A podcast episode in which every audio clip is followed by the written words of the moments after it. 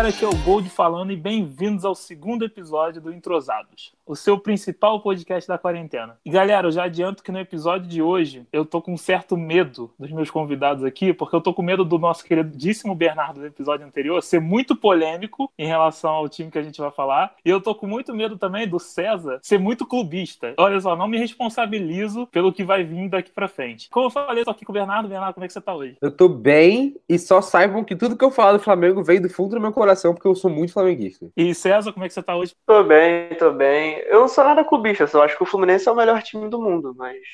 então, como, ele, como eles já adiantaram. Diguinho, o seu Deus, nada te faltará, né? Seu pastor. Diguinho é o rei de todos nós. Manchester United have done all they can. That Rooney goal was enough for the three points. Manchester City are still alive here. Balotelli, Aguero!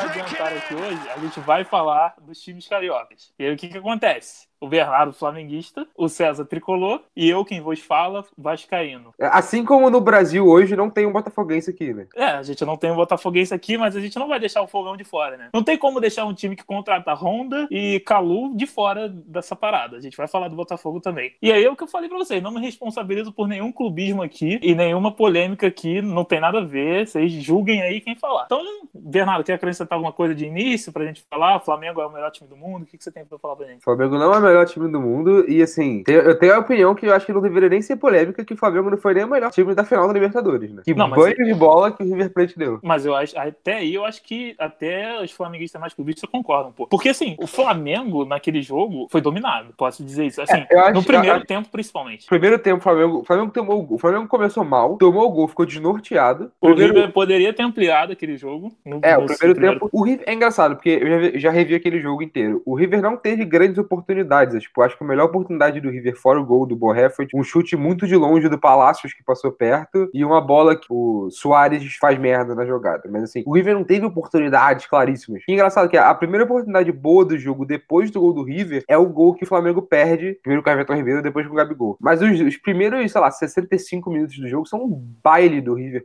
E, aliás, mais especificamente, um baile do Galhardo no Jesus porque aquilo foi um nó tático famoso. É, o River ele fez mais ou menos o que o, o Fluminense tentou fazer, que é jogar para acertar nos erros específicos que o Flamengo tem. É jogar por isso, e foi o que o River fez. O River sabia o, qual era o ponto fraco do Flamengo, sabia que se fizesse marcação forte no meio campo, sabia que se você neutraliza o Gerson, o Flamengo para o meio campo, e aí você consegue parar no meio campo, isola o Gabigol, e você isola o Bruno Henrique. O River ele soube muito bem fazer isso. Aquele Esse... jogo me fez duvidar do quão bom o Gerson Gerson é, porque o Palácios deu um baile no Gerson. Assim. Mas o Palácio é muito bom jogador também.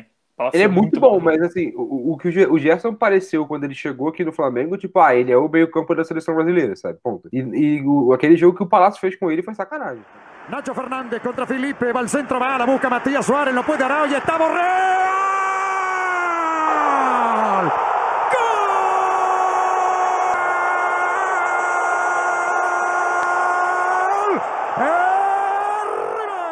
Borrell.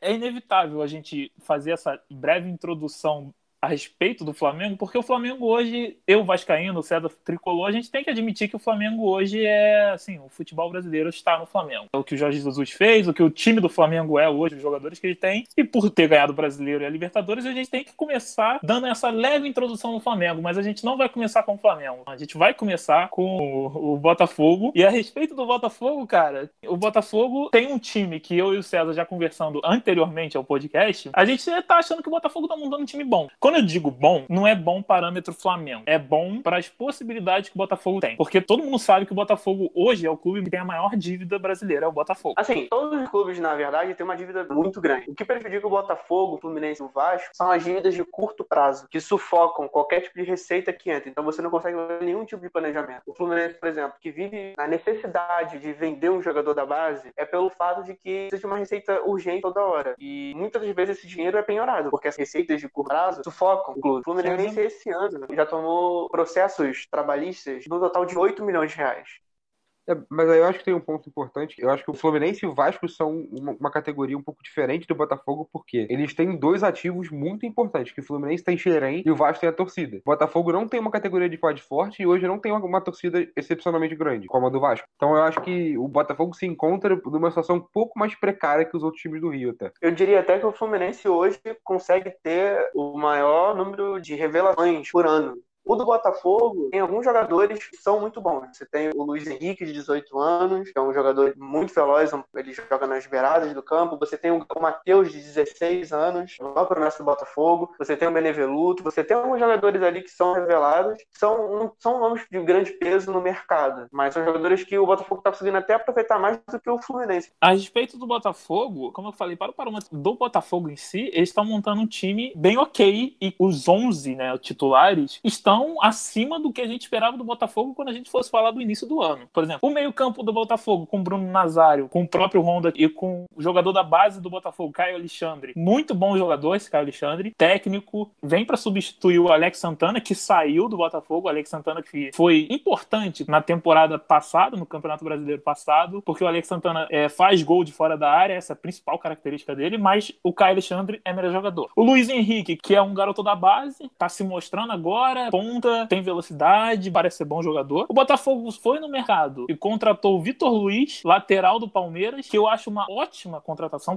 porque hoje, cara, quem é o lateral esquerdo do Botafogo? Danilo Barcelos, jogador do Vasco. É. Então, então, assim, o Danilo Barcelos, titular do Botafogo hoje, e nem é titular absoluto, o que eu acho que ele não deveria ser mesmo para o que ele mostra em campo. Contratou o Vitor Luiz, que já conhece o Botafogo, era jogador do Botafogo. Então, assim, eu acho, eu acho, que o Botafogo fez uma ótima contratação em relação ao Vitor Luiz. Aí o Botafogo foi atrás no mercado e contratou um, um ex-grêmio chamado Kevin, 22 anos, lateral, né? Direito. Lateral direito. Tem a questão toda do Marcinho, né? O Marcinho, pois ele, é. ele chegou assim... a falar que ia sair do Botafogo, forçou uma saída, ninguém chegou com uma proposta, todo mundo esperava que o Corinthians fosse chegar com uma proposta, não chegou, ele não recebeu nenhuma, nenhuma proposta da Europa, veio o coronavírus, e pelo que eu soube, o, o autor estava conversando com ele e estava tentando convencer ele de continuar no Botafogo. Então, assim, Marcinho é um ótimo lateral, é bom ter um lateral reserva também à altura. Então, assim, o Botafogo tem um Beneveluto na zaga, o Canu na zaga, defensivamente o Botafogo está com boas opções. O meio também Tá, Esse tá Bruno Nazário é muito bom jogador. Bruno Nazário. É cara, o Botafogo, o Botafogo teve duas contratações, eu acho que foram cirúrgicas. Foi o Bruno Nazário e o Pedro Raul. O Botafogo tava com muito problema de fazer gol no passado. Então, quando você traz o Pedro Raul, que é um excelente atacante, e eu acho que isso a gente pode destacar para todos os times do Rio que estão com ótimos atacantes, você. Quem é o ótimo atacante do Fluminense? Fred? Nesse... Evanilson, os dois. Ah, tá, é, não, o Evanilson é bom jogador. Fred, a gente vai conversar mais Fred... tarde. Sinceramente, a gente vai ter um papo sério sério sobre o Fred daqui a Sim. pouco. Então, Mas... tipo, você, você tem o, Pedro Raul, que é um ótimo atacante, você tem o, a nova contratação também do Botafogo agora pela, pelos lados. A gente também não pode esquecer do sucesso que foi o Sidoff no Botafogo, que todo mundo duvidou ele também, foi um bom sucesso vendo alguns jogos do Botafogo, eu acho que o Honda ele é um pouco discreto ainda em campo, mas acho que é uma característica dele. Ele tá jogando de volante até. Então, assim, o Botafogo tá montando. Claro que para Brasileirão a gente tem sempre que pensar, e ainda mais agora nesse ano especial, que vai ter muito jogo seguido, é a questão do elenco, né? Eu não sei se o Botafogo tem um elenco para suportar lesões, suspensões. Esse é o principal então, problema. Também Botafogo... tem uma coisa, na verdade, que só que você falou do, do Sidorf. O Sidorf na Europa foi muito mais jogador do que o Calu e do que o Honda. Concordo. O Sidorf sim, chegou. Sim. Tudo bem, ele chegou no Brasil e se o Calu e o Honda juntos fizerem 80% do que o Sidorf fez, o Botafogo tá no lucro, porque o Sidorf foi artilheiro do Botafogo no ano, chegou jogando muito no Brasil. Mesmo assim, o Calu e o Honda concordam que são jogadores pro Brasil acima da média. Assim, o que eu acho que o Botafogo tá tentando fazer, ele tá tentando achar um novo Sidorf. Não é à toa que o Botafogo, antes do Calu, foi atrás do Yaya Touré. E o Botafogo tem história, né? Porque o Botafogo chama atenção pros caras lá fora, porque o Botafogo é um dos times que os caras lá de fora sabem quem é. O Botafogo tem uma história muito importante né, no futebol mundial. Uhum. Então, que ele consegue trazer esses caras. Eu acho até legal e impressionante, assim, os, os caras estão já estão com, pô, dois jogadores europeus, assim, óbvio, não são, não são o Sidorf, como você falou. Mas é isso que eu tô, esse é o meu ponto, eu acho que o Botafogo tá tentando achar um novo Sidorf. Só que naquela época do Sidorf, o time do Botafogo era melhor que o time de hoje. E assim, você pega um Honda com vários garotos da base, o Caio Alexandre, o Luiz Henrique, o zagueiro Canu, que embora tenham demonstrado potencial, são garotos. Pode dar certo, mas vai precisar de tempo. Esse é o meu... eu, eu entendo esse tipo de, de approach por uma, por uma temporada com o time como o Botafogo, mas eu sou a teoria que o Botafogo, o time como o Botafogo hoje deveria se portar de acordo com suas possibilidades sem tentar fabricar uma situação que não existe. Tipo, você tentar trazer um jogador do nível do Honda, só que sem um time, sem uma estrutura capaz de levar isso à frente, sabe? fazer isso uma, uma jornada. Eu acho que o Botafogo deveria focar em fazer, de fato, uma reestruturação financeira do time, que é difícil, mas é possível. A gente já viu reviravoltas maiores no futebol brasileiro do que essa. Pegar a própria do Flamengo, cara. O Flamengo tava numa lama de 2009 a 2012 preocupante. E a outra coisa do relação ao Botafogo é que existe um limite muito grande do que, que você pode chegar a fazer no Brasil hoje, porque no Brasil você tem Flamengo, Palmeiras,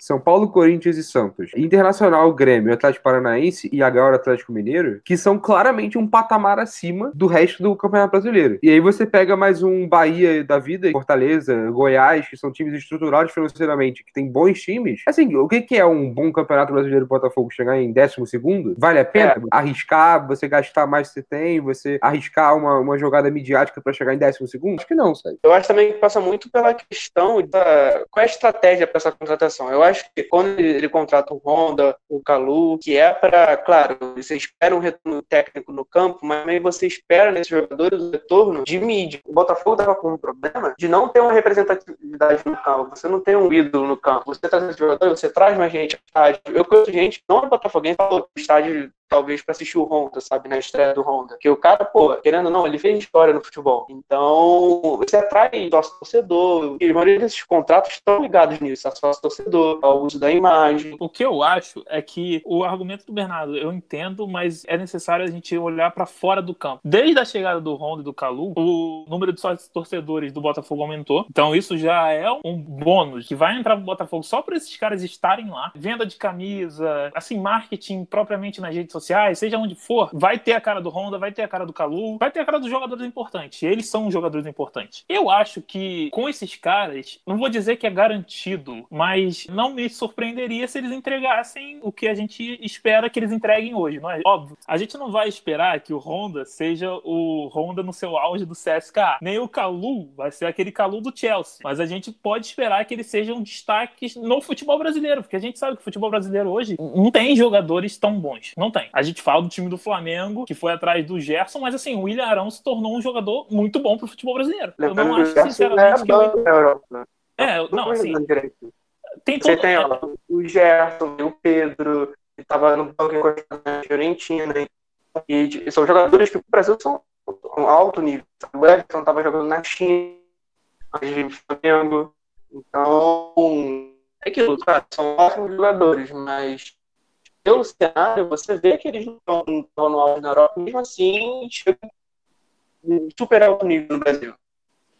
É, assim, é, to, essa questão do Gerson e do Pedro tem toda uma história de adaptação, tudo, toda essa história, mas assim, eu entendo que eu acho que o Gabigol é o auge dessa história, né? Que o Gabigol, a história dele na Europa, falta de adaptação, falta de noção de contexto. Porque Gabigol, assim, para mim, o quanto ele sobra no Brasil deixa claro que ele tem condição de jogar na Europa hoje. De jogar, talvez não num Barcelona, mas num Sevilha da vida, ele tem condição de jogar. Depois, porque a gente vai entrar no âmbito do Fluminense. Mas assim, você falou do Sevilha, o Ganso foi pro Sevilha, não deu em nada, a gente achou que ele ia pô, top e voltou. É, o, mas o Ganso jogou, o Gabigol joga há quatro anos no brasileiro. O Ganso jogou mais. O Ganso jogou uma vez na vida. Ele jogou, mas ele jogou mais. Jogou, jogou, mais, por dois anos. O Gabigol nunca jogou mal no Brasil. Acho que isso é uma coisa que o Bruno Firmino sempre fala. O Gabigol nunca jogou mal no Brasil. A vida toda dele sempre foi muito boa. O, Gab, o Gabigol sempre foi artilheiro, assim. Quando jogou Sim. no Santos, ele é artilheiro, no Flamengo ele foi artilheiro. Não, os últimos mas... dois anos do Gabigol, cara, ele foi artilheiro do Brasileiro da Copa do Brasil e ele veio pro Flamengo é artilheiro da Libertadores do Brasileiro. Não, mas se você for por esse... O Ganso foi considerado melhor que o Neymar na Copa de 2010. Se, se fosse pra escolher um ou outro, era o Ganso pra ir pra Copa, não o Neymar. Se tivesse uma vaga só, era o Ganso. Mas o Ganso tem uma questão física e tem uma questão psicológica no Ganso. O que não falta no Ganso é talento. Inclusive, eu defendo que. Eu já defendi isso antes, se vocês. O Gabriel sempre ri de mim, mas eu acho que o Ganso tem um futuro como primeiro volante de alto nível. Não é que eu ria de você, não acho um absurdo. É que eu só acho que, para fazer isso, você não pode só fazer isso, botar o Ganso lá, primeiro volante e pronto. Tem que preparar um time para ele ser o primeiro, o primeiro é. volante do time, é isso. Mas para um time do nível do Fluminense hoje, vale a pena, eu acho. Se você,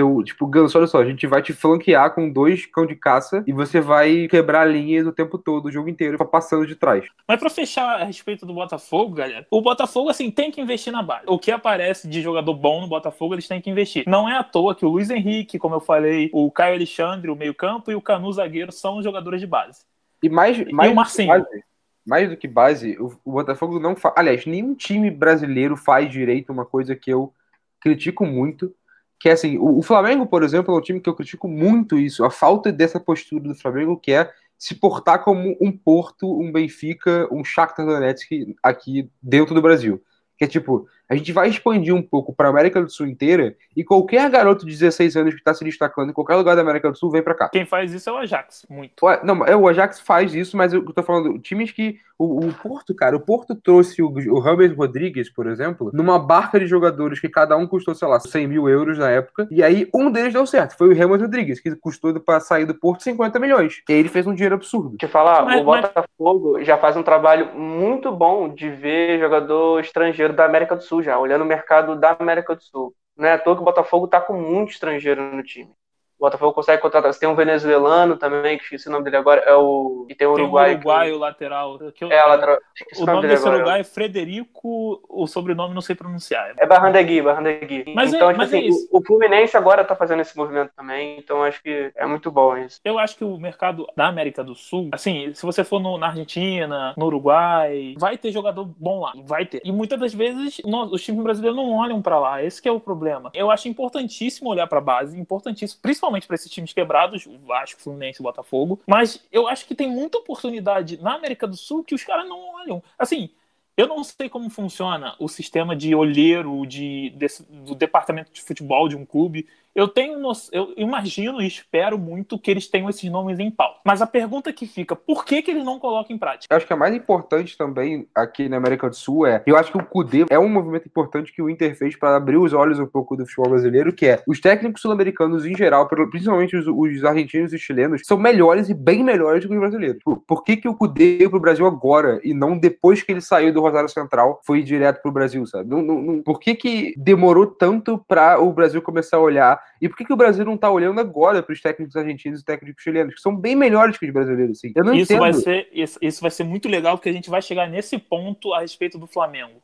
Exato. Porque o Flamengo está atrás de técnico na Europa. Sendo que e aqui no Independente Del Vale tem uhum. um técnico, o Ramires. É, Miguel, Miguel, Miguel, ele, e ele parece ser muito bom técnico, gente. O que ele tá fazendo ele... Independente Del Vale campeão do, da Sul-Americana. E ele é espanhol. Isso é uma coisa que eu defendo desde que Jesus, foi, que, que Jesus saiu e foi, foi pro Benfica.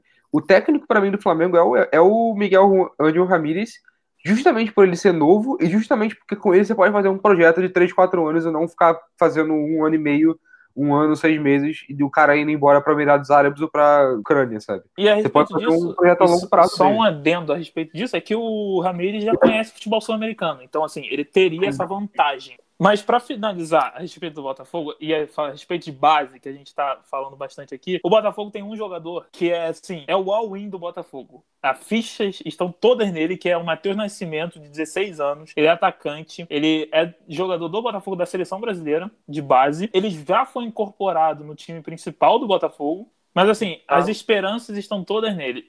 Eu dei uma pesquisada rápida aqui sobre o Matheus Nascimento, e segundo ele, Segundo a contagem dele, ele já tem 150 gols na base. A multa para time do exterior é de 50 milhões de euros. Então, assim, um, um, moleque de 16 anos, com contrato até 2023, a princípio, com uma multa de 50 milhões de euros, não é qualquer moleque. Ele não tem essa multa à toa. Óbvio, a gente já viu vários casos de jogadores com multas altas e que não deram em nada, mas esse menino, Matheus Nascimento, anotem o nome porque parece que ele vai dar alguma coisa assim pro Botafogo e é importantíssimo. Possivelmente vai dar pouco resultado em campo, mas financeiramente ele promete ser um desafogo aí pro Botafogo. Botafogo. E, e só um, um adendo, último adendo rápido sobre o Botafogo, para falar um pouquinho, muito pouco de, de negócio de clube empresa. eu não sou contrário a nenhum clube virar empresa, eu acho que é importante você ter uma, uma responsabilidade fiscal, é importante você ter um, uma, um certo profissionalismo na administração, mas só para lembrar que empresas também quebram. Né? Sem, é empresa, não, sem empresa não é garantia nenhuma de sucesso. A empresa também quebra, a empresa também dá dívida, empresa também sai de mercado, então não é a panaceia que todo mundo fala que é. Mas, é, mas eu acho que, acho que essa, esse debate ele é feito de forma errada, porque o importante que é, é importante falar sobre administração de clube brasileiro é que clube brasileiro deve ser administrado de forma profissional. Sendo uma empresa, sendo um clube social, não interessa, mas você deveria ser uma forma profissional de administração, olhando com mais pragmatismo, olhando com projetos mais a, a longo prazo. E isso, de fato, a estrutura política dos clubes brasileiros dificultam isso. Mas nem todo clube empresa é um Red Bull, sabe? O Botafogo pode passar à frente e ficar muito próximo da conquista do título. Partiu, louco, Abreu, bateu! Gol! Bom, Chegando no Flamengo, nosso querido Rubro Negro, não temos crise na Gávea. Vai ter um técnico no Flamengo. Será que não tem? É, eu acho que não vai ter crise na a Gávea. A Gávea sempre tem crise.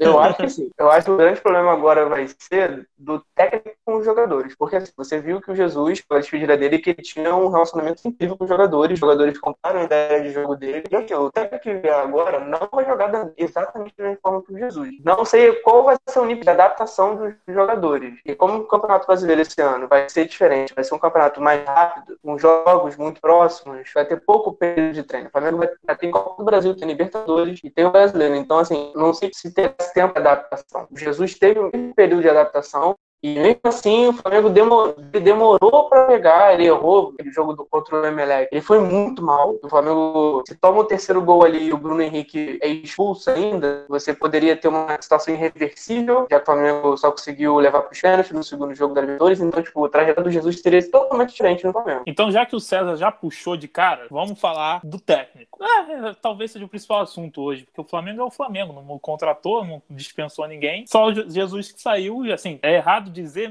Bernardo, que metade do time do Flamengo saiu agora? Cara, essa resposta ela é completamente relativa a quem que vai entrar. Se o, o Jesus saiu para entrar o. Como tem aquele meme dos técnicos estrangeiros do Flamengo e vai entrar o Felipe On, aí eu acho que realmente é um, é um grande problema, assim. Mas se entrar um técnico do, do nível que estão especulando, ou que a gente já falou, o Miguel Rio Ramírez, eu acho que o Flamengo tem. Assim, porque o, o Jesus ele é um técnico mais velho, eu acho que isso não deve ser polêmico para ninguém. O Jesus é um técnico ok na Europa. O Flamengo uhum. tem como contratar um técnico melhor do que o Jesus ainda. Eu acho o Miguel El Ramírez, se não for melhor, ele é do nível do Jesus. O Cudê do Inter é melhor do que o Jesus. Então, Jesus não foi uma panaceia de técnico, ele não foi um órfão puro, o cara mais inacreditável da história. O que Jesus teve é um elenco muito acima da média na mão e ele é um técnico bom, que para nível brasileiro vira muito bom, porque os técnicos brasileiros são ruins. Mas aí que tá, Mas, cara. Eu acho que a gente vê, a gente, a gente vê isso claramente para mim quando você vê o Flamengo jogando na América do Sul. O Flamengo sofre para ganhar do Júnior Barranquilla, sua camisa e sangra para ganhar do River Plate. O Flamengo sofre para ganhar da Melec. O Flamengo deita aqui no Brasil, que é sacanagem os técnicos brasileiros. Mas fora do Brasil, mesmo aqui na América do Sul, o Flamengo sofre. Jesus não é assim. Ele não é o Guardiola, sabe? Ele é um bom técnico. Mas esses times são inferiores aos times do Brasil.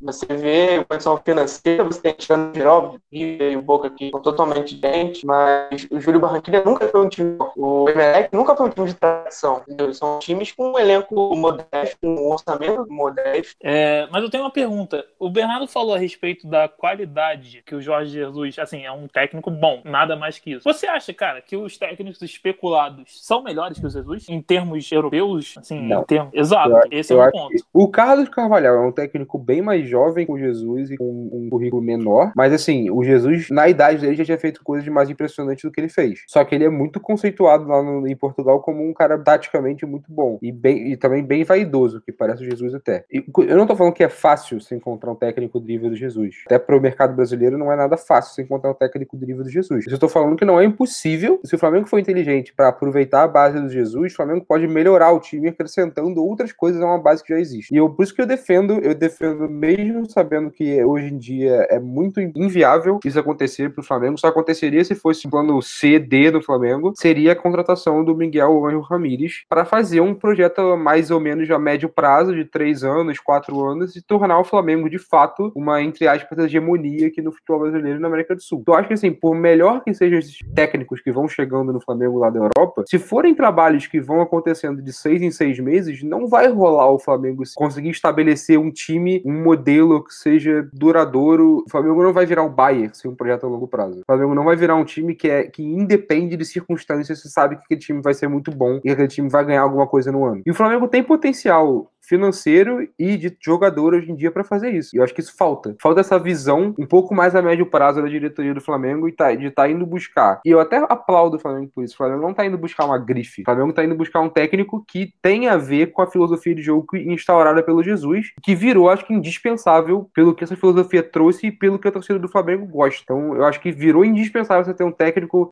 mais ou menos guardiolista. Para você, qual desses é o melhor? Eu gosto muito da ideia do Carlos Carvalhal, desses, desses dois que estão. Eu acho acho o Carlos Carvalhal mais estabelecido e mais um tiro mais certo do que o Domenech Torrent. Eu acho que a, a diretoria do Flamengo concorda comigo, eu acho. Acho que ele é a prioridade hoje. E a respeito do Jardim? Ele não vai vir. Jardim. Mas ele é o, ele é o melhor. Ele é o melhor. Ele seria. Ele é melhor, ele é melhor que o Marco Silva, inclusive. Então, concordo também. O Jardim Mas... seria o. A, o Jardim seria um cara que eu falo. O Jardim é melhor que o Jesus. Ele poderia Sim. chegar no Flamengo e melhorar o Flamengo. Mas também o Jardim, cara, teve o auge dele há três anos atrás, né? Assim, no Mônaco.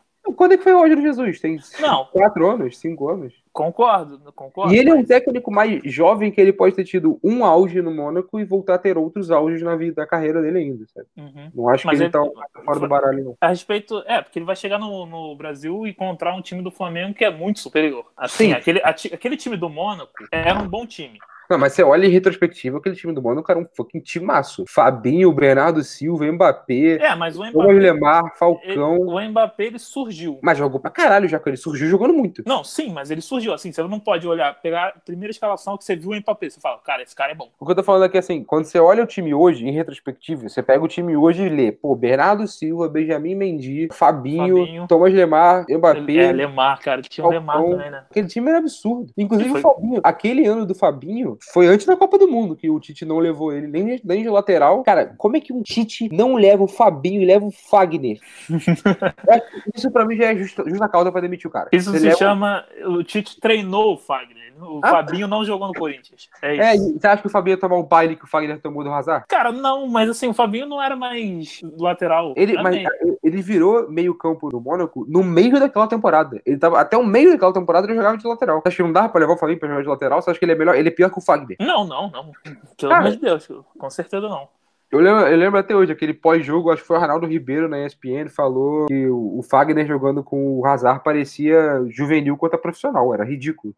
Então, a respeito. Porque não tem como. O, o Jorge Jesus foi revolucionário. Posso, foi. Posso, posso caracterizar ele assim? Revolucionário? acho que para aqui, pro Brasil e pro Flamengo, eu não acho que Jesus é o melhor técnico da história do Flamengo, porque para mim o melhor técnico da história do Flamengo tem que ser o técnico que criou a equipe do Zico, que é o Cláudio Coutinho. Não tem como pegar uma equipe daquele nível, daquele tamanho para a história do futebol mundial, não só do Flamengo, e falar que aquele não era o melhor técnico. Para mim é ele. Enfim, entendo quem discorda e fala que é o Jesus. Mas fatalmente que ele é revolucionário e ele, o Jesus e o, e o São Paulo ano passado também, não foi só o Jesus, escancararam a mediocridade que era os, os técnicos brasileiros antes disso. O que você acha a respeito do Flamengo não ter ido atrás do São Paulo como primeira opção? Acho válido até por uma questão de. Eu, eu acho o São Paulo é um técnico muito bom, mas muito difícil de se lidar. Ele é muito, assim, personalidade forte barra chato. Mas você acha que não, Jesus também não é isso? Na mas beira do campo? É, é, é um, na beira do campo, sim, mas nos bastidores, com certeza não. O, o, Jesus é um cara que ele é polêmico em alguns lugares, mas durante os períodos dele, especialmente no Benfica e no esporte, ele foi adorado. Até o final no esporte em que ele saiu escrachado de lá por motivos extra-campo. E o São Paulo não. O São Paulo é um cara que briga em todo lugar que ele chega. Eu não acho que seria harmônico o São Paulo no, no Flamengo. Tem um cara que eu sacrificaria toda a política de boa vizinhança pra ir atrás, é o Cudê do Inter. O Cudê do Inter eu batia na porta do cara e falava só: toma aqui a chave do clube, minha virgindade e não sei sei mais o que. Assim, pra galera que tá ouvindo a gente agora e não ouviu o nosso episódio passado, o que o Kudê do Inter é nesse episódio pro Bernardo é que o Cruyff era no episódio anterior. Exato, exatamente. A gente tá fazendo esse link. Se você não ouviu ainda o nosso episódio, tá disponível no Spotify, no YouTube, dá uma chegada lá porque tá muito maneiro e, o nosso episódio anterior. E segue a gente nesses, nessas plataformas é, e compartilha, por favor, também. Se, segue a gente tá lá no arroba podcast entrosados no Instagram. A gente tá lá postando várias notícias do, do, do mundo do futebol, mundo da, do futebol americano americano e do mundo do basquete, que a gente ainda tem projetos futuros a respeito disso tudo. Mas voltando aqui, o, o que eu acho que... o Kudê, pra mim, é o cara que já tem um clube no Brasil que eu falei, bati na porta e falava só, eu sei que você acabou de chegar no Brasil, mas se você quiser, toma aqui a chave do Flamengo, você pode mandar em tudo que você quiser dentro do Flamengo e toma 5 milhões de euros por temporada e vai treinar o Flamengo, por favor. Vou te falar que o, Kudê, o Internacional, assim, com o Kudê ainda não deu aquela engrenada. Cara, você, você viu os últimos jogos do Internacional antes da parada? Não. Você viu o Internacional e a Universidade Católica, eu não lembro se foi a Universidade Católica ou a Universidade do Chile, mas Internacional e Universidade alguma coisa, no Beira Rio, cara. O Internacional fez um massacre. Assim, massacre daquele de ter 70% de posse de bola, 32 chutes a gol, 20 no gol, 3 a 0 sabe? Foi nesse nível de jogo. Foi a Católica, porque a Laú, o Internacional eliminou na pré-Libertadores. Mas, cara, o que tem que ter na conversa, no cafezinho que o Marcos Braz está fazendo pela Europa, é uma pergunta falando pro técnico. Você pretende impor o seu estilo de jogo ou continuar um trabalho que já está feito lá. Porque se ah. o técnico responder que ele quer mudar totalmente o time do Flamengo para a filosofia dele, eu, eu, acho que esse técnico te, tem que ser descartado, independente mas, de quem for. Mas eu acho que o Flamengo já está fazendo essa curadoria antes. Tipo, o Domenech e o Carvalhal são caras que não chegariam, mesmo se eles quisessem impor o que eles fazem, eles não precisariam revolucionar o Flamengo. Eles fariam ajustes finos para chegar onde eles querem. E não mudar completamente. Você não tá contratando o Mourinho, sabe? Que ia chegar e falar, cara, não sei isso aqui não. Vamos botar o Bruno Henrique e o Arrascaeta pra marcar lateral e é isso aí. Não, vamos botar não... a Arrascaeta no banco, como fazer o Abel Braga. É, vamos botar a Arrascaeta no banco, vamos jogar Arão de segundo volante com Pires da Mota. Não ia, não ia ser o caso, assim. Não, eles já estão procurando. E aí, por isso que eu acho que o Flamengo tá acertando nisso de não ir atrás de grifes e ir atrás de pessoas que têm filosofias parecidas com a do Jesus. Eu acho isso muito certo do Flamengo, da, da parte do Flamengo fazer isso. Isso eu queria, acho que para fechar um pouco, acho que já cansou uh, o papo sobre o técnico do Flamengo. Não existe a menor possibilidade do Galhardo deixar o River agir no Flamengo. Zero.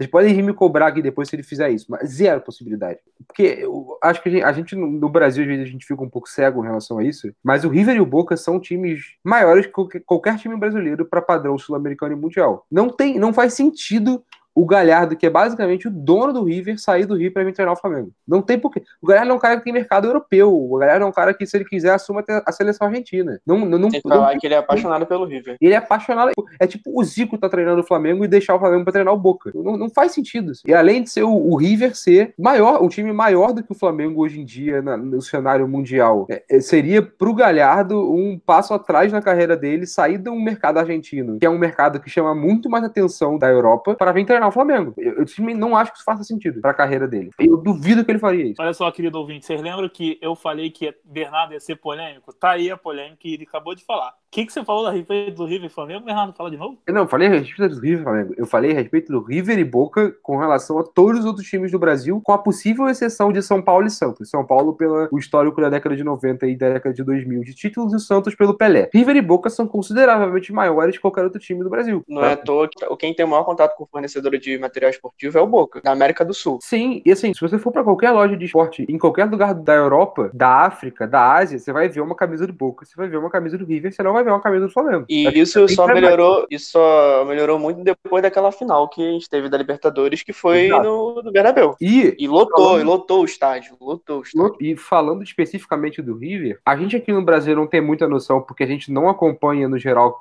é, futebol sul-americano, mas o Boca tá no meio de uma dominância na Argentina, que ele já foi tricampeão argentino nos últimos três anos, que não é uma coisa que acontece tão fácil, porque você tem outros grandes times lá. Essa geração do River Plate é uma das melhores gerações da história do River. Então, o cara Melhor vai sair... que Palácio de Palermo? Isso era do Boca, o seu... Ah, é do Boca. Você falou River. Tá, tá. E o Fluminense ganhou. Só pra, só pra... Ah, ganhou, ganhou no fim daquela geração. Ganhou na geração já caiu nos pedaços. Nossa, eu achei que você tinha ganhou. falado Boca. tava todo feliz aqui não. que eu ia falar de Palácio Palermo.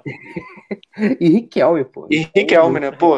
Não, mas essa geração atual do River tem. É, essa geração não é a mesma geração desde 2015, né? Ela vem se alterando. Ela, o time de 2015 era um time, 2018 era outro time, 2019 era outro time. Mas essa geração que você tem caras meio mais emblemáticos o próprio Pinola é um cara mais emblemático, o Enzo Pérez é um cara emblemático, o Nath Fernandes é um cara emblemático. Esses caras são assim, ídolos absolutos e parte de uma geração muito vitoriosa do River. Muito, assim, muito vitoriosa. Uma geração que eliminou o Boca em três Libertadores já. Uma geração bicampeã da Libertadores. Mano, não ganhou... tem como. Os torcedores do River Plate nunca vão esquecer a final que eles ganharam no Bernabéu do Boca Juniors. Quando teve a Libertadores Flamengo e River, muita gente falava que a Libertadores do River já tinha sido contra o Boca no ano anterior. Sim, cara, Aquela foi a Libertadores. Uma River. semana Sim. depois de perder a Libertadores pro Flamengo, eles tiveram uma festa pra 40 mil pessoas no, no Monumental de Nunes pra comemorar o título contra o Boca. Assim, assim não, não é que eu seja, não é porque eu sou vascaíno, ah, o gol de vascaíno tá falando que a Libertadores do Flamengo não valeu. Não, óbvio que valeu, pelo amor de Deus. Se fosse o Vasco ali, eu estaria cagando, comemorando É pra como- caralho. É porque, como assim, se o Flamengo hoje fosse campeão da Libertadores em cima de qualquer time do Rio. Tipo, do Não, Fluminense. não é. É muito pior. É, é pior, é- é, é muito que é pior. pior. Só que, é, só que vezes mil. É, exato. Cara, é mais do que uma final, não pro, pro escopo mundial, mas pros torcedores, é mais do que uma final Barcelona e Real Madrid. Assim. O nível de, de rivalidade do Boca e do River é uma coisa absurda lá.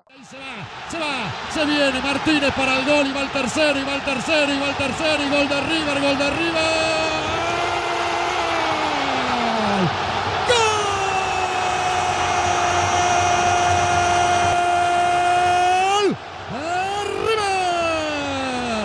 Martínez liquida el partido, señoras y señores.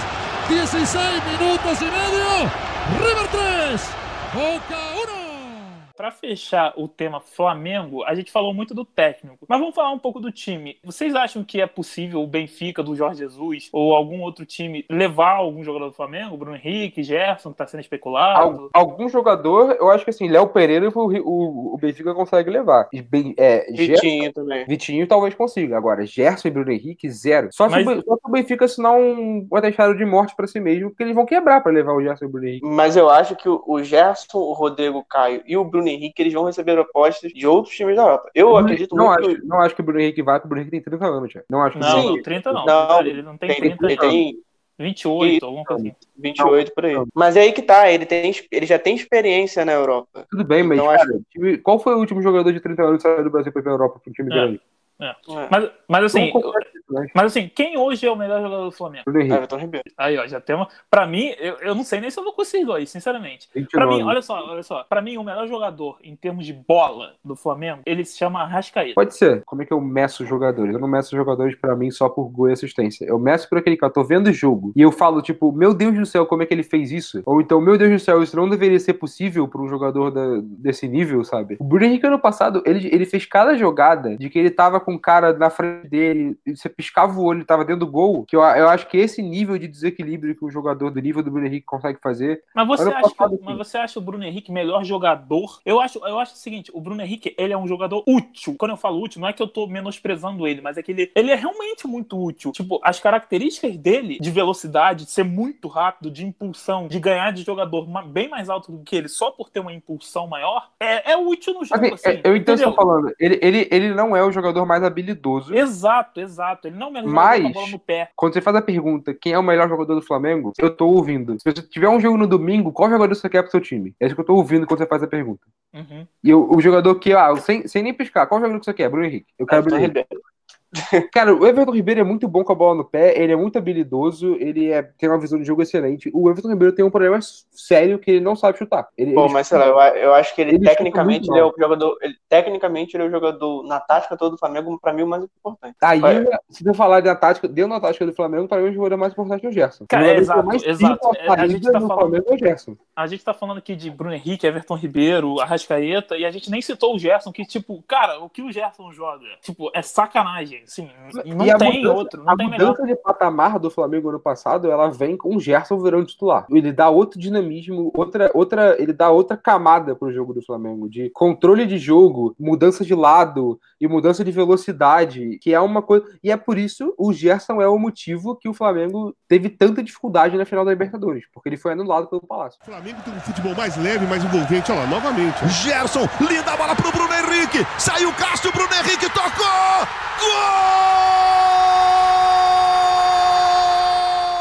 Só pra finalizar, Flamengo campeão brasileiro de novo? Eu Sim. acho, que, eu, eu acho que é mais fácil o Flamengo perder Copa do Brasil e Libertadores que perder o brasileiro. Perder, eu acho que perder o brasileiro é muito difícil. Eu também acho. Um, por- um pelo brasileiro, pros outro, pelos outros times, times como o Inter e o Atlético Mineiro, que pra mim tem mais chance de ganhar do Flamengo do que o Palmeiras hoje em dia, pelos técnicos. Não vão ter tanto tempo de preparação assim. E dois pelo elenco do Flamengo. O Flamengo tem dois times titulares hoje em dia. Essa, esse detalhe do elenco pesa muito. Porque a Cara, gente eu- falou do Botafogo, a gente Eu vai falar. de lembrar que o, o René foi o melhor lateral esquerdo do Campeonato Brasileiro no ano anterior, no ano 2018. O René. E aí ele falou assim, mesmo contratou o Felipe Luiz, sabe? É tipo, é uma coisa meio, meio fora de padrão do Campeonato Brasileiro. Assim. Então, é o que a gente a gente falou do Botafogo, a gente vai falar do Vasco do Fluminense, mas é, é isso, cara. O Vasco, Fluminense e o Botafogo não tem elenco. Podem ter aqueles 11 titulares que podem fazer um Campeonato Brasileiro ok, mas assim, a gente sabe que 38 rodadas, é, cartão amarelo, lesão, expulsão de Com a cara. pandemia agora, vai ser jogo domingo e quarta, o campeonato todo.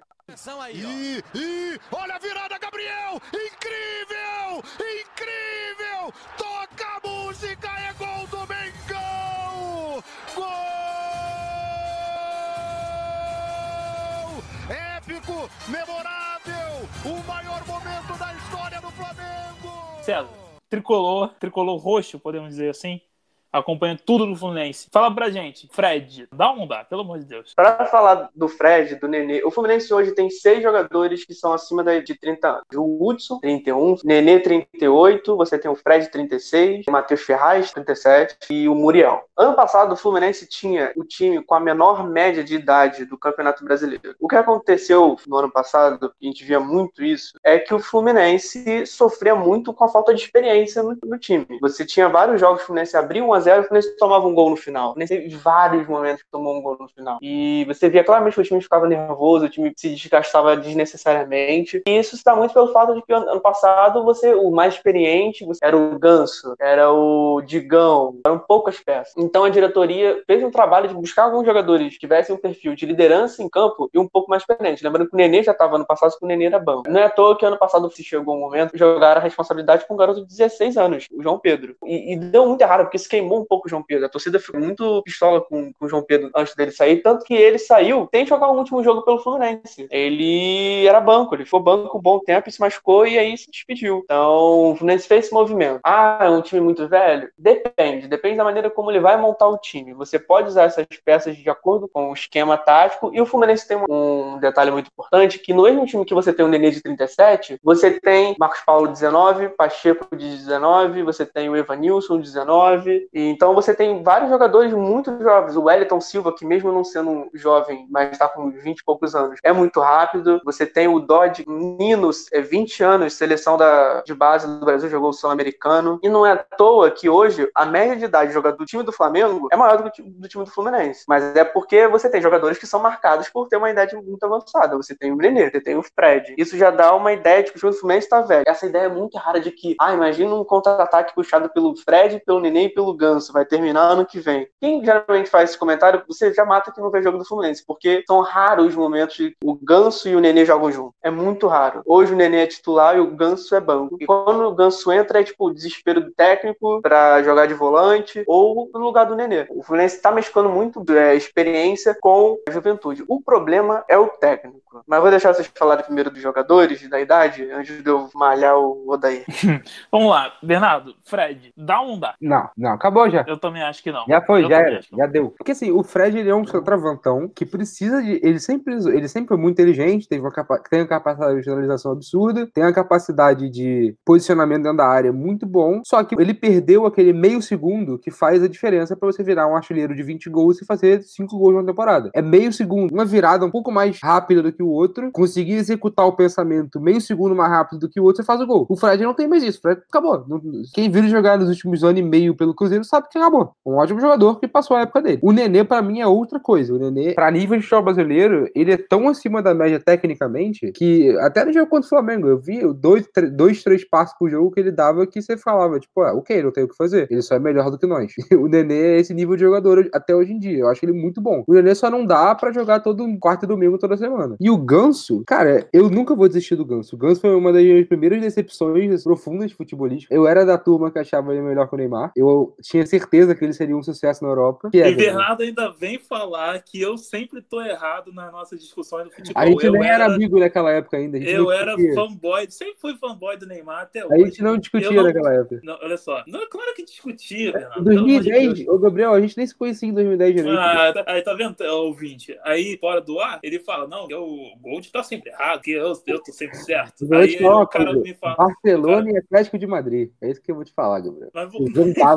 Ganso. bombava. Volta pro Ganso. Não, é isso. Eu acho que o Ganso deveria virar um primeiro volante, não estilo Pirlo, porque o Pirlo é muito mais jogador que o Ganso, mas daqueles moldes, assim. O cara, o quarterback, basicamente. O cara que tá atrás da linha é protegido e dá o passe. Na final contra o Flamengo do Carioca, o Ganso entrou e foi cinco minutos do Ganso em campo, ele deu um passe que cortou a linha do Flamengo foi a primeira chance do Fluminense no jogo. Esse deveria ser o papel do Ganso. Não, não adianta querer que o Ganso. Que, ah, o Ganso tem que pisar dentro da área. O Ganso tem que fazer gol de cabeça. O Ganso tem que driblar. Não, o Ganso é um quarterback. É isso que ele é. O Ganso realmente, em alguns momentos do Fluminense ano passado, quando, principalmente quando jogava com o Fernando Diniz, o que aconteceu? Os laterais subiam, os zagueiros abriam, então era sempre o Ganso e o Alan fazendo a série de bola. E o Ganso tem realmente tem um passe incrível. Aí entra sempre naquele dilema. Você vai colocar o Ganso perto da área para esse passe ser decisivo pro gol ou você vai só construir a jogada? Porque se você bota o Ganso só para construir a jogada, você tem que botar um outro meia para fazer esse link do meio pro ataque. Mas e não hoje, tem espaço. No futebol mundial hoje em dia, não tem mais espaço para você ter esse cara perto da área. Não, sim, mas o Ganso jogando de da área. Então, aí o Ganso não tem aquela questão que eu falei do Gerson. O Ganso não tem uma posição física no meio campo. Eu acho que ele não tem uma intensidade que é necessária ali primeiro para não ser aquele toca para um lado, toca para o outro. Então, assim, eu acho que ele falta em uma posição física isso que eu acho que é por isso que tá querendo virar o primeiro volante até agora. O é primeiro volante, que... você não precisa ser o marcador do time. O primeiro volante não. é o Jorginho. Pode ser o, pode ser o cara que ele é o primeiro jogador Sim. de meio de campo geograficamente localizado, mas a função dele não precisa ser um cão de caça, sabe? Mas assim, não, sim. Mas eu não tô falando nem na questão, na questão de força física, eu tô falando de velocidade, de intensidade de jogo.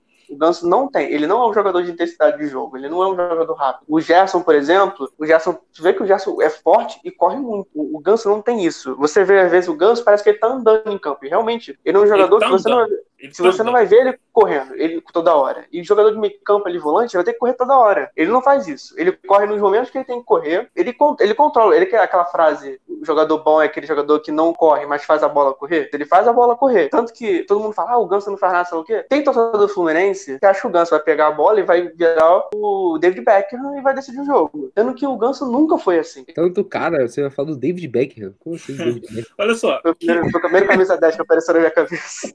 O que eu acho a respeito do Ganso? Eu acho que o César tá certo. Não dá para você sustentar seu argumento só no ah, ele tem um bom passe, ele vai quebrar a linha para ser primeiro volante. A não ser que você tenha dois, três caras que corram e marcam e marquem o dobro para ele. É literalmente isso. Meu argumento é esse, precisamente. Mas assim, o Fluminense não tem esses dois, três caras que vão, vão estar tá ali. Mas aí que tá. Se ele, se ele usa o esquema, se ele usa o esquema de três volantes, que é o da ama fazer isso, o Ganso poderia até funcionar como aquele volante mais central que é o Hudson no momento. O problema é que você teria que ter um volante muito mais ativo que o, o Odair tinha, por exemplo, no Inter, que era o Patrick, que ele não tem no Fluminense. O Iago não, não consegue exercer essa função, nem o, o Dói. O Odair não tinha só o Patrick, ele tinha o Patrick e o Edenilson. O Edenilson não parava quieto o jogo inteiro. E tem o Dourado, tinha o Dourado também. E o Dourado, exato. Então, assim, ele tinha volantes com características ofensivas. O Fluminense hoje peca muito nisso. O Dodge é muito. Ele é bom, mas ele é tímido no jogo, ofensivamente. O Iago, eu acho tecnicamente burro.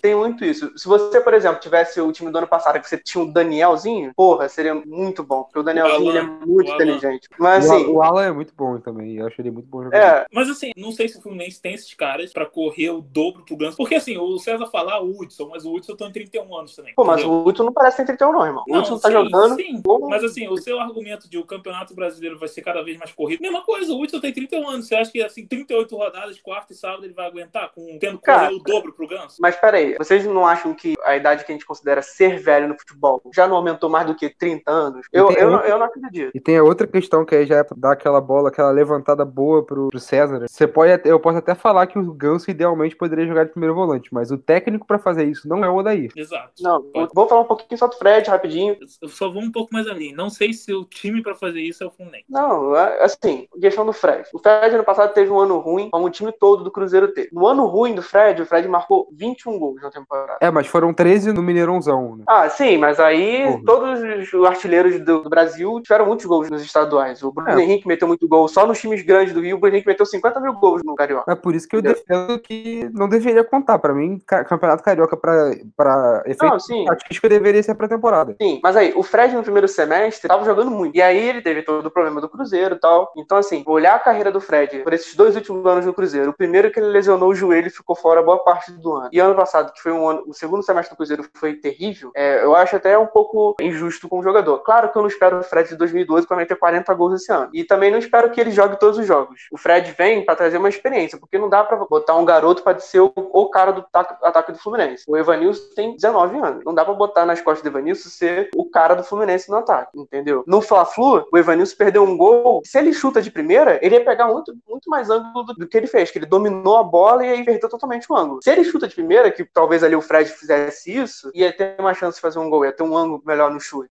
E o Odaí ele tá com uma crise de personalidade. O Odaí ele é um técnico retranqueiro. Ele gosta de jogar com um time bem pragmático, marcar e marcar o gol em contra-ataque, segurar jogo de 1 a 0, segurar jogo de 2 a 1. Ele era assim no Inter. O Inter jogou com três volantes. É, o Inter era um time que reagia, tanto que ele jogou recuado nos dois jogos contra o Flamengo na Libertadores e não deu certo. E ele chegou no Fluminense com esse estigma de ser Mais ou menos não deu certo, né? É, não, O não. Flamengo ficou 70 minutos penando pra jogar contra o Inter no primeiro jogo. E a bem Sim. que achou dois gols em contra-ataque. E no segundo jogo, eu suei frio naquele segundo jogo lá no Beira Rio. Não, assim, Cara, mas é porque, assim, eu também não gosto do Otaí. Eu também não acho que. Assim, eu não vi esse jogo do Inter e do Flamengo como um jogo de igual para igual. Eu vi muito mais o segundo jogo no Beira Rio com uma pressão do Inter por vários fatores, estar em casa, estar já com resultado negativo. Então, assim, uma obrigação do Inter de ter que ir pra frente, porque ou é isso ou é eliminado. Então, assim, e muito mais. É, mas no o outro time vamos- gaúcho que tinha essa obrigação tomou de 5, né? Sim. Mas aí, mas aí também envolve que o Flamengo jogou melhor.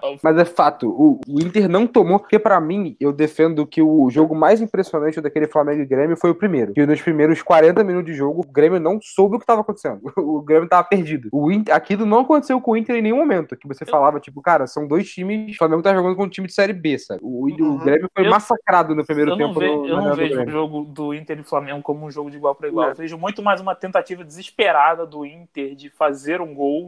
Do Não foi que- de igual pra igual, mas foi um jogo eficaz pra, dentro das possibilidades E Inter. assim, acho que o Flamengo também, aquele jogo, jogou com o resultado embaixo do braço. Não foi o Flamengo do 5x0 do Grêmio. Porque o 5x0 do Grêmio, o Flamengo veio de um empate. Então, E qualquer veio gol- provocado, porque o Renato falou pra caralho também. Qualquer golzinho do Grêmio ali era um problemão. O Flamengo estava com resultado no Beira Rio. E é- Esse é o meu ponto. O, Flamengo do 5x0 no Grêmio jogou muito mais que o Flamengo do Beira Rio contra o Inter. Mas é isso que futebol é muito engraçado. Só pra, eu vou pra passar rápido por esse jogo, assim. O Flamengo jogou no primeiro jogo muito mais do que jogou no segundo. Só que no segundo jogo, o Flamengo fez quatro gols em 15 minutos, todas de bola parada.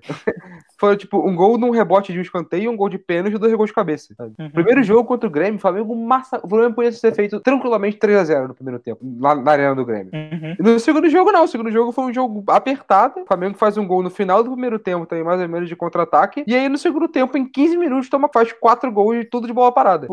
Foi um jogo óbvio, foi um massacre e tudo mais. O, o Grêmio pediu arrego no final, sei lá o quê. Só que eu me impressiono mais até hoje com o primeiro jogo do que com o segundo. Futebol é um esporte maravilhoso, né? É, mas voltando ao Odaí, eu concordo com o César. Não gosto do Odaí. Não acho que ele vá ter ideias novas pro futebol brasileiro e pro Fluminense. Mas, César, continua malhando o cara aí, porque eu sei que você tá roendo as unhas pra fazer isso e a gente não tá deixando. Então, você tem dois Fluminenses no ano até agora. Você tem um Fluminense do começo do ano, antes da paralisação, que era um Odaí ousado, que ele tava jogando no seguinte esquema. A zaga é a mesma, Matheus Ferraz, Nino, é, Gilberto, Egídio, Muriel. Aí o meio que- e o ataque que mudam bastante. Ele tava jogando com dois volantes, tava jogando com o Hudson, ele começou com três, tava dando tudo errado, e aí ele mudou. Aí ele botou Hudson, Nenê e Iago. Era o, era o meio de campo dele. E na frente ele tinha Wellington Silva, Marcos Paulo e Evanilson. Sendo que o Marcos Paulo, ele funcionava mais como um meia do que ponta, e o Nenê ficava flutuando na entrada da área. Não é à toa que o Nenê marcou muito gol. O Nenê, foi o momento do Fluminense que o Nenê tava mais solto em campo. Você viu o Nenê na direita, você viu o Nenê na esquerda, você viu o Nenê correndo muito. E o Nenê corre o jogo todo, e isso porque ele tem 38 anos. Eu não concordo com o Marcos Paulo na ponta, ele é um jogador que não é tão rápido, mas ele tem uma habilidade muito grande no meio. E aí veio a paralisação, ele volta com o mesmo esquema, e ele toma 3x0 do Volta Redonda, ele sofre pra- com o Macaé, e aí vem o Flamengo. Ele sabia que se ele fosse com essa formação, o Fluminense ia tomar um sacode. Então ele resolveu fechar a casa. Voltou pros três volantes dele, e no primeiro jogo da decisão da Taça Rio, da Taça Rio,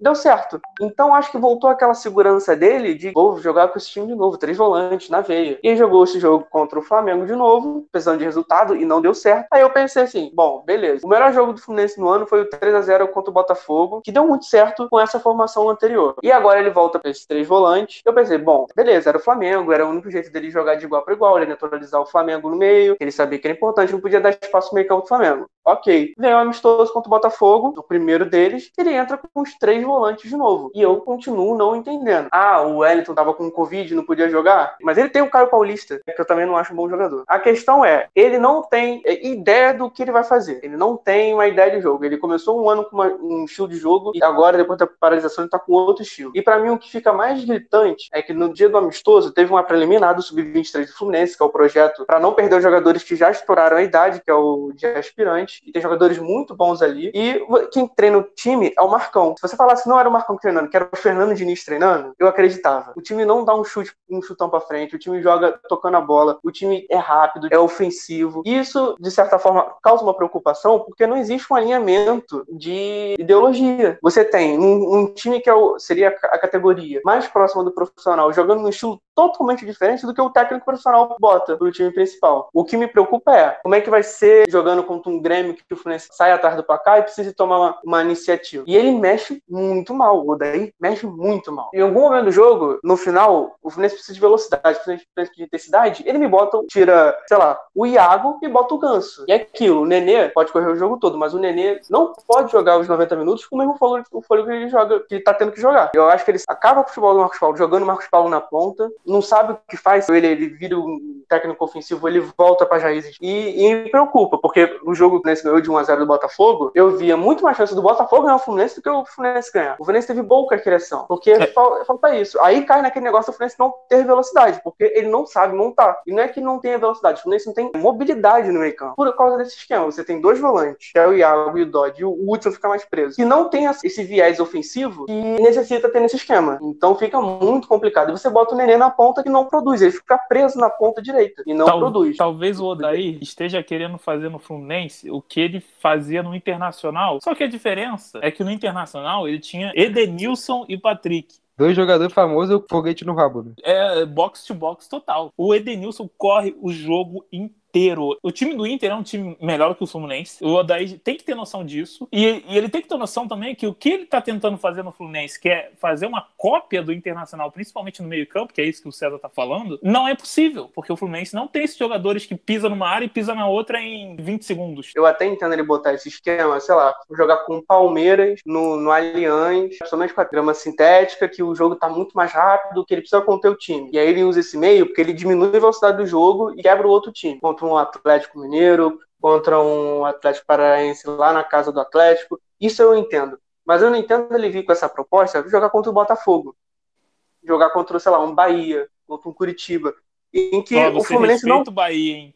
Que o Bahia... Não, sim, não. não, não Bahia, desculpa. Eu, isso eu preciso fazer um negócio. Bahia, Fortaleza e Goiás estão hoje em dia no mesmo nível ou maior do que, do que Botafogo, Fluminense e, e Não, sim, eu concordo, eu não, concordo. No sentido de é, jogo, no sentido né? de time, no sentido de time. De time, de time. O, Roger hoje, o Bahia tem um técnico bom. O Roger hoje é um excelente técnico. E o time do Bahia então, é bom. Sim, né? O, o é Danielzinho, é o Danielzinho tinha proposta para ficar no Fluminense, a proposta, a proposta dele era melhor do Fluminense do que no Bahia, ele preferiu pro Bahia. Então eu, é falei, eu falei desses três especificamente porque eles estão financeiramente muito equilibrados, assim. Sim. Muito, muito. As contas certinhas em dia. E eu não sei qual é o técnico do, do Goiás agora, mas o Roger e o Rogério, para mim, são dois dos melhores técnicos daqui para frente. Então, o técnico do Goiás é o Ney Franco para finalizar a respeito do Fluminense, César, você que tricolou tem a prioridade aqui. Aonde você vê esse Fluminense no Campeonato Brasileiro? Você acha que ele pode chegar aonde, assim? E também na Copa do Brasil, mata-mata, nunca se sabe, né? O Fluminense hoje não pode contratar, o técnico já falou que não vai,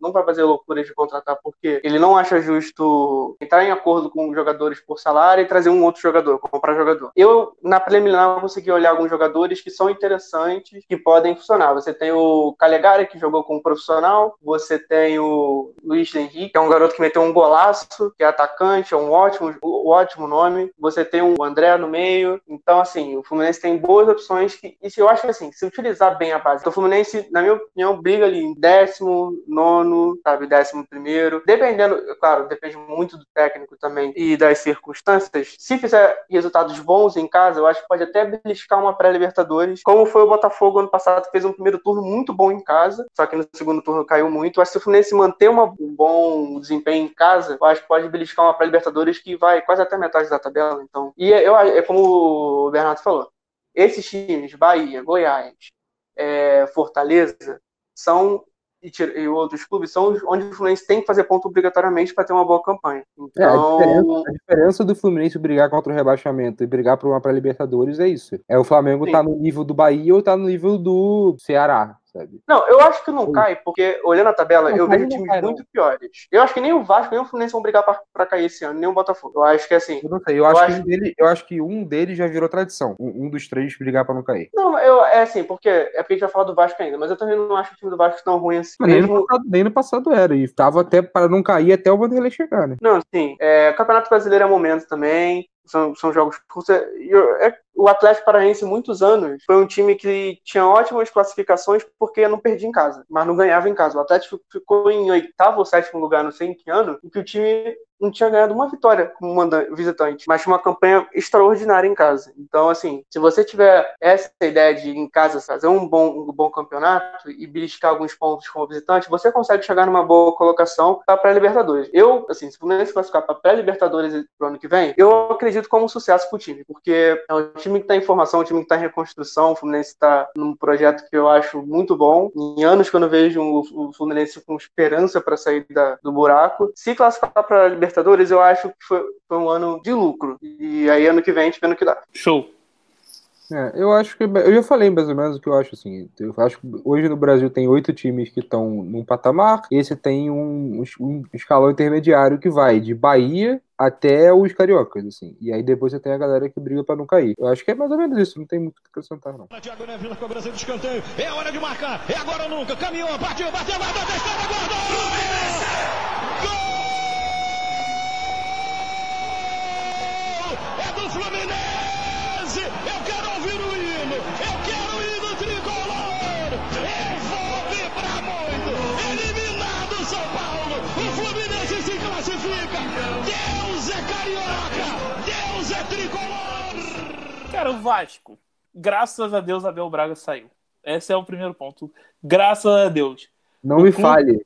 Vocês têm noção? Vocês têm noção que o Abel treinava aquele time do Flamengo e quase não passou da primeira fase do Libertadores? mano, ele colocava. Mano, pra mim o mais absurdo é ele colocar a Rascaeta no banco. Não tem. Não, isso, é, isso é absurdo. É absurdo. Ele, primeiro, ele botava o Diego pra jogar no lugar da Rascaeta. Ele falava com cara limpa que eles não tinham condição de jogar juntos. O clube do vinho está estremecido agora. Porque é Abel foda Braga porque... está desempregado o Abel no Fluminense, o último passagem dele no Fluminense, eu achei muito boa pro elenco que ele tinha. Então, e ele saiu no momento, foi no ano da Copa, 2018, que teve a parada pra Copa que ele falou: "Olha, eu acho que é melhor eu sair porque eu não tenho tanto para melhorar nesse time. Então, acho que buscar outras ideias é boa pro time". E ele saiu. Mas até então ele, implementou um esquema de três, três zagueiros, em que ele pegou a melhor fase do Gilberto. O Gilberto hoje é o lateral que é por causa do, do Abel e transformou ele num ala, foi o melhor, o melhor ano da carreira dele. Pra, só um adendo rápido sobre o Abel, que todo mundo, sobre o Abel, que todo mundo fala que ele é uma das melhores pessoas do futebol brasileiro, como ser humano, e a vida dele mudou depois da tragédia que foi a morte do filho dele, né? Sim, então a gente sim. tem que dar um desconto pro Abel. Mas... Não, com certeza. Inclusive ele tava tô... no Fluminense nesse ano. Como não técnico é falando... complicado. Como não, técnico não, não, não, me interpretem mal, não odeio o Abel, pelo amor de Deus. É só que realmente não tava dando para ele ser treinador do Vasco hoje em dia. Não tava dando, não tinha condição o Vasco não se classificava nem para passar de fase no Carioca, muito por causa do Abel. O Ramon Menezes, agora treinador do Vasco, chegou, teve dois jogos no Campeonato Carioca e já implementou um sistema tático que já é muito diferente do, do Abel. Quem é vascaíno e viu os jogos deve ter notado uma grande diferença só no sistema defensivo. Quando o Vasco tá tendo a bola, o Ramon, o que, que ele faz? Ele traz o Henrique para zagueiro. Então ele trabalha. O Vasco, quando tem a bola, joga com três zagueiros. O, o Castan centralizado, Ricardo Graça, que é um excelente zagueiro da seleção de base do Brasil. jogou o Sul-Americano junto com o Nino, do Fluminense. É excelente zagueiro, joga na, na direita e o Henrique joga na esquerda, porque o Henrique é originalmente lateral esquerdo. E o Pikachu, que é lateral é escalado como lateral direito. O Pikachu só não jogou de goleiro no, no Vasco. Não, o Pikachu, porque... o Pikachu, assim, muito útil. Jogador muito útil, mas me dá raiva o Pikachu de vez em quando, sério. Mas o Pikachu, o que, que o Ramon faz? Todo o potencial ofensivo que o Pikachu tem, ele explora, mas não escalando de ponta, como já fizeram. Ele coloca o Pikachu, tradicionalmente, como lateral direito e avança o Pikachu para ser meio que um segundo ponta, digamos assim, porque o primeiro ponta seria o Vinícius, que hoje em dia é outro moleque da base, muito bom jogador, muito bom. Excelente jogador, excelente jogador. Muito bom jogador, moleque assim, é, liso, drible, velocidade, ele só precisa aprender a chutar. E, em relação à finalização, ele me lembra o Coutinho no Vasco. Lógico que não estou falando de qualidade nem nada, mas em questão de finalização, ele me lembra o Coutinho, que não sabia chutar no Vasco, e hoje em dia a gente sabe como o Coutinho chuta de fora da área na Europa. Mas ele precisa. Eu não sei, disso. não, porque ele tá sumido, tá desaparecido. mas, né? mas o, o Vinícius ele precisa isso. Finalização, o, o último passe ele precisa melhorar nessa tomada de decisão. E aqui eu vou falar, para todo Vascaíno que estiver ouvindo a gente, vou falar uma coisa aqui que talvez vocês não concordem, mas o Bernardo, isso vai bater na tecla que o Bernardo sempre falou. É, o melhor jogador do Vasco hoje não é o Thales Magno, como muitos dizem, não é o Cano, que é o hype né, de hoje em dia, Cano com nove gols. Dos 12, dos 12 gols que o Cano do, que o Vasco tem, o Cano tem nove. Então, assim, é o principal jogador do Vasco, é, mas não é o melhor. O melhor jogador do Vasco é o Andrei, volante, meio-campista, volante. Hoje ele joga como primeiro volante no Vasco, dá a saída de bola. Ele é o, o que o Bernardo imagina que o Ganso possa ser do Fluminense. Ele hoje é pro Vasco, óbvio. Deve, não estou comparando a qualidade dos dois. Porque o Ganso já foi muito bom, o André ainda não foi nada. Está sendo muito útil pro Vasco. Mas ele é aquela saída de bola, aquela quebrada de linha. Ele tem isso. E, e o Bernardo, eu, quando eu falei que o Bernardo. Porque a questão, o Bernardo valoriza muito o volante do que o atacante. Isso ele pode falar aqui. O que é mais importante para um time? Você ter um atacante goleador ou um volante, primeiro volante, segundo volante, que dê o passe, é... seja aquele cara mesmo para desafogar na hora da saída de bola? Eu acho que depende do time que você tem, na real. Tipo, se, se o, seu, o que falta para o seu time. E na real não depende, não. Vamos lá. É, é a discussão Bruno Henrique e Gerson. Eu acho que o, o, o Gerson dá uma coisa, uma, uma característica para o jogo do Flamengo que é muito mais difícil de encontrar no, no, no, futebol brasileiro e mundial hoje do que o Bruno Henrique dá. É, é, é basicamente isso. Eu acho que um, falta, um, falta mais no futebol um grande ritmista do que um grande goleador. O grande goleador tem vários, tem uma porrada de jogador que sabe fazer gol no, no futebol, no futebol mundial hoje. Agora, o jogador que sabe, tem, tem visão de jogo, um jogador que controla ritmo de jogo, um jogador que consegue dar dinâmica para o jogo, um jogador que consegue marcar, consegue sair jogando, consegue driblar, consegue finalizar. Isso é um jogador que, para mim, ele é, ele é, Assim, basicamente, você não vai achar um grande time na história do futebol que não tem um jogador desse. Sabe? É, é uhum. Um vocês, vocês lembram de algum time que, que, que, a gente conhece nos últimos anos que, tem, que não tem um jogador desse? Eu não lembro de nenhum. O, o Real Madrid que ganhou tudo tinha dois, o, o Kroos e o Modric. Uhum. Então, o Barcelona tinha o Xavi, o, o Cílio do Guardiola hoje. Acho que um exemplo disso é até o Jordan Henderson virar o que está virando agora, era o Liverpool, que realmente não tinha um grande meio-campista. E Mas assim. É muito raro. É, em relação a. Voltando pro, pro Vasco, é, é o que eu falei. Ah, o Gold tá falando que o Andrei é, vai ser melhor jogador no campeonato, vai ser mais importante do que o Cano ou o Thales Magno, o Vinícius, que são apo, é, apostas no sentido de só quem, quem, quem que você sai perguntando para qualquer vascaíno aí, quem que ele acha que vai ser melhor jogador, ele vai falar o Cano, ele vai falar o Thales, não vai falar nunca o Andrei. Mas hoje, se você pega o time do Vasco, o que o Andrei está jogando é uma barbaridade. É brincadeira o que o Andrei joga dá dinâmica, toca o ritmo do meio-campo, saída de bola. E o Andrei também tem o diferencial que ele chuta, ele chega para chutar de fora da área. Ele não pisa na área para fazer gol que nem o Douglas Luiz jogava no Vasco, já fez vários gols pisando na área. O Andrei não é o Douglas Luiz. O Andrei, ele é outra característica em relação a atacar. Ele é, ele não vai pisar na área para fazer gol, mas ele pode fazer gol chutando de fora da área e isso ele tem qualidade para fazer. E a respeito do time do Vasco, cara, o time do Vasco não me desagrada. Tanto que quanto poderia desagradar na atual fase do Vasco. O time do Vasco, o, o clube do Vasco, assim, tá com muito problema. Muito problema e já não é de hoje. Todo mundo sabe os problemas que o Vasco tem. E, cara, é a base. Assim, é a base que tem sustentado o Vasco. É, em 2018 foi o Paulinho, né? Que infelizmente não, não tá dando, não tá vingando no Bayer Leverkusen, mas no Vasco ele deu uma baita de uma ajuda. É, agora tá o Thales Magno, o Marrone saiu, deu um dinheirinho pro Vasco, foi pro Atlético Mineiro. Poderia ter saído por mais, mas deu um dinheirinho. Eu ainda acredito muito no Thales Magno, no Vinícius também, mas eu acho que hoje é o Andrei. E o, o segundo volante do Vasco é o Felipe Bastos. E, cara, o Felipe Bastos tá ali, eu não sei porquê. Não sei porquê. Animar a torcida. Pois é, ele devia estar tá, ele é um grande cheerleader. Acho que se ele fosse mascote do, do Vasco, ele existia devia... roupa de mascote lá, ele, ele ia ter um desempenho incrível, cara. Ele devia estar tá sendo cheerleader. É... Mas assim, ele tá ali porque eu, eu, eu entendo que o Guarim, que hoje ainda é jogador do Vasco, tá com os problemas, mas ainda é. Eu entendo que o Guarim é, não tá podendo jogar agora. E realmente não está.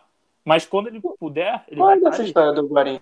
Ah, cara, o Guarim tá com problema pessoal, de, é, pessoal mesmo, de família. Ele tá, ficou na Colômbia esse tempo inteiro, nem chegou a direito voltar pro Vasco desde a, na pandemia, ele tá lá na Colômbia direto.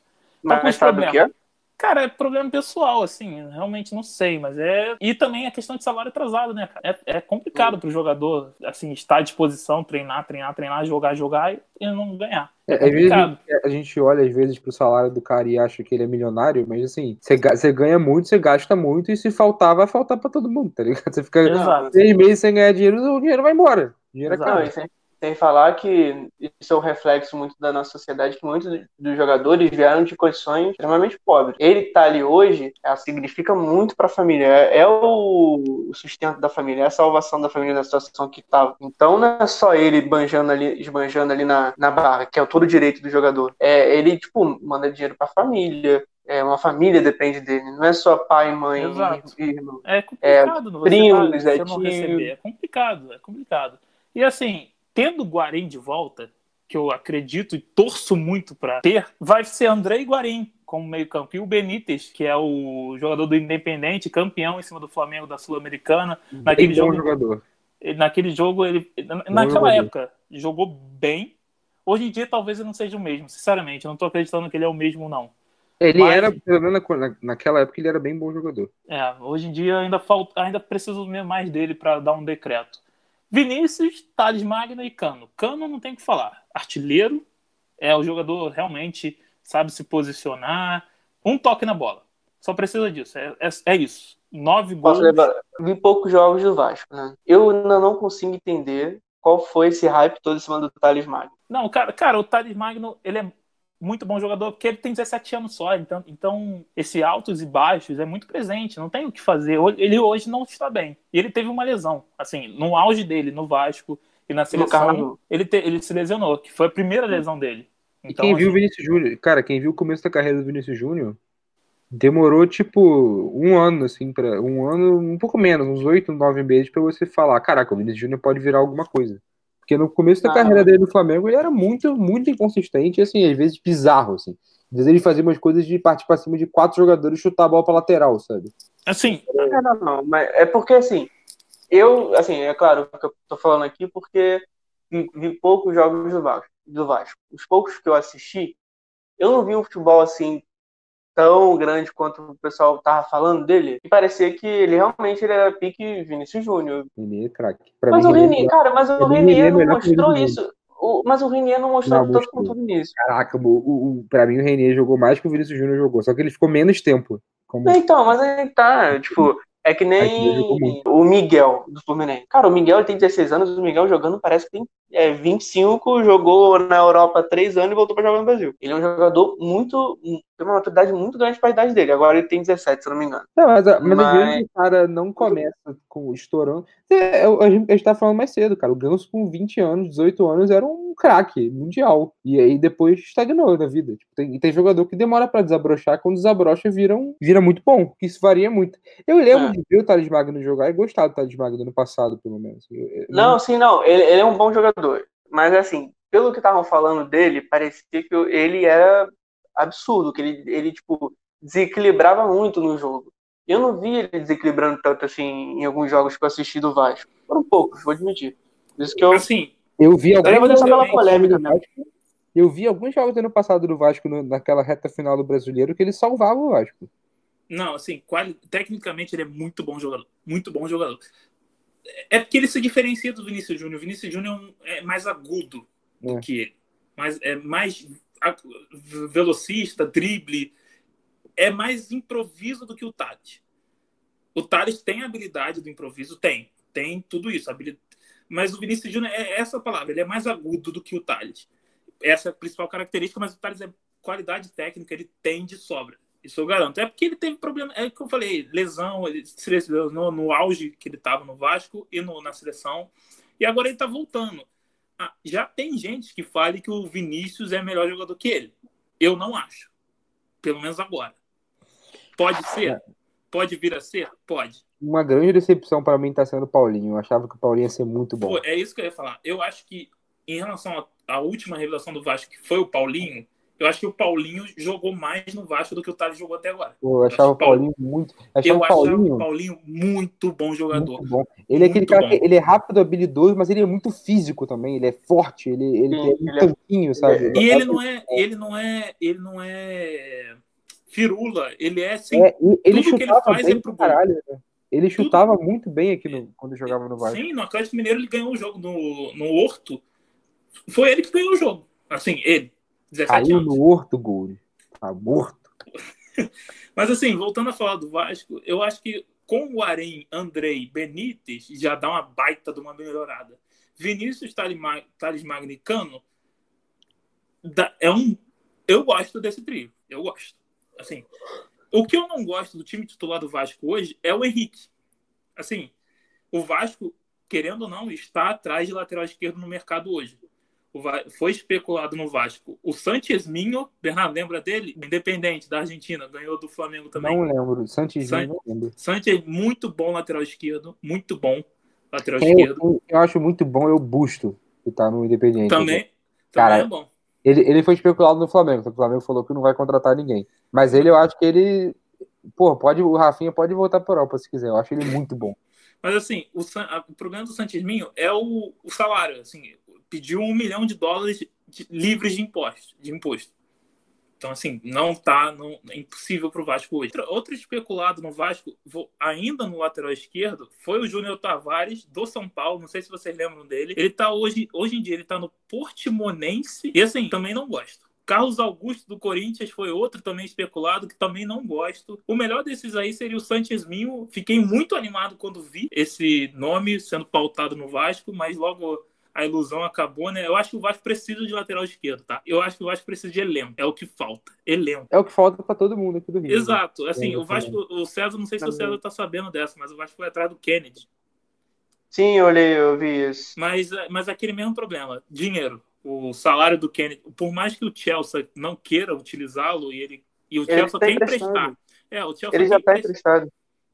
Já foi? Ou ele- Assim, Não, ele já tá emprestado, ele não tá no Chelsea. Ele, tá- Não, ele jogou ele no Newcastle, ele ele, ele voltou e ele foi pra Espanha. Agora acabou a temporada, ele voltou. Mas Então. assim, cara, eu acho que ele não vai ser emprestado pro Brasil de novo. Não, não, vejo não, não, não. Eu tenho, tenho certeza que não. Tenho certeza que não. Não vai ser. novo, é só um sonho mesmo. É só um sonho mesmo. Assim, o Vasco como lateral esquerdo tem esse o Henrique, como eu falei, e o Ramon. O Ramon é aquela que não sai do departamento médico. O Vasco está indo atrás de zagueiro Lucas Alves, que joga na Suíça. Não conheço, sinceramente. Mas eu acho que para em termos de elenco pode ser uma boa. Para mim não para ser titular, porque tirar o Ricardo Graça e o Leandro Castan é um crime contra o Vasco hoje. É um crime. Essa dupla de zaga, depois de Dedé Anderson Martins, lá naquele auge que o Dedé acabou com o Wagner Love do, contra o Flamengo, esse talvez seja a melhor dupla de zaga que o Vasco teve desde então. O Leandro Castan, ele é o, o Gum Vascaíno. Leandro Castanho é muito bom. Muito bom jogador. Não, muito ele- chefe, ele- ele- capitão.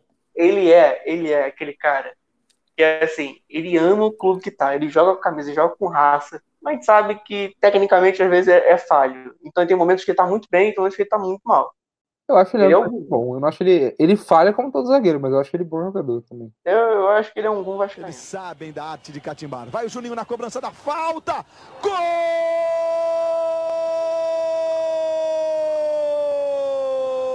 do Vasco!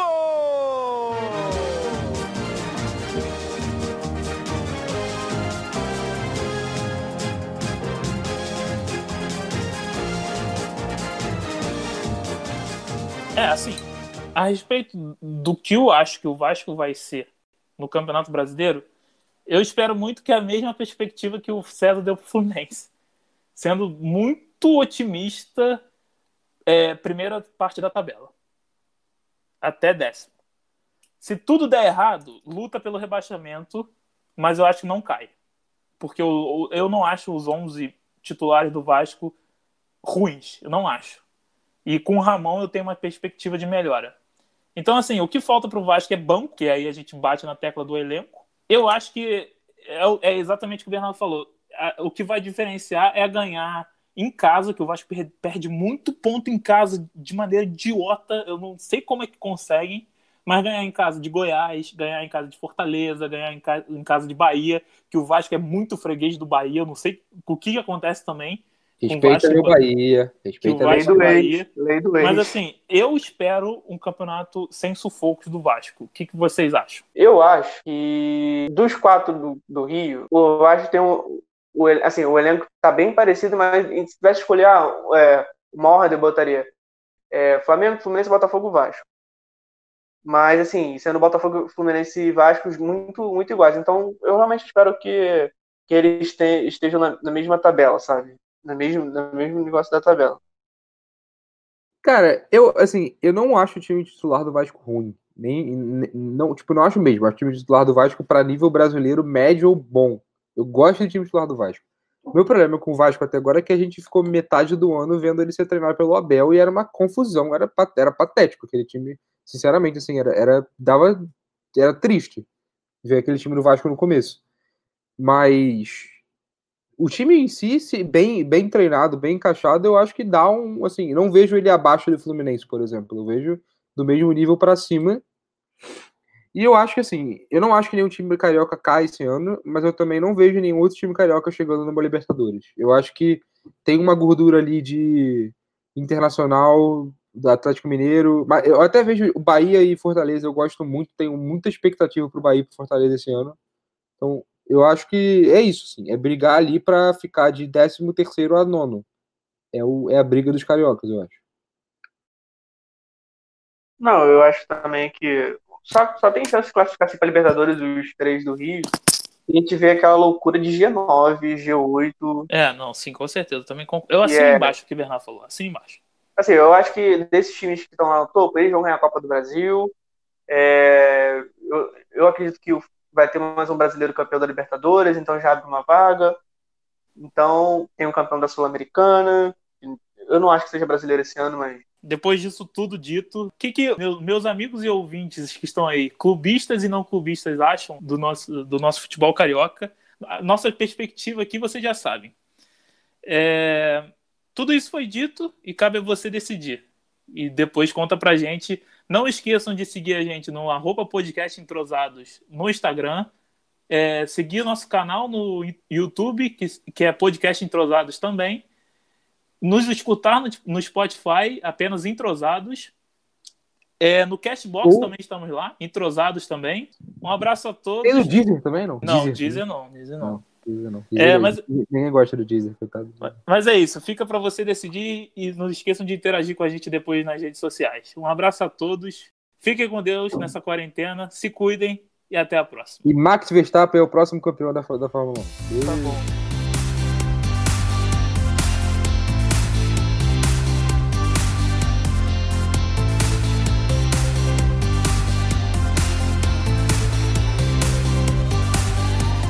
Cara, meu celular vai apagar, eu tô com 3% de bateria. Eu vou, Cara, deixar, eu vou deixar o celular vai apagar, tá transmissão de bateria, com certeza.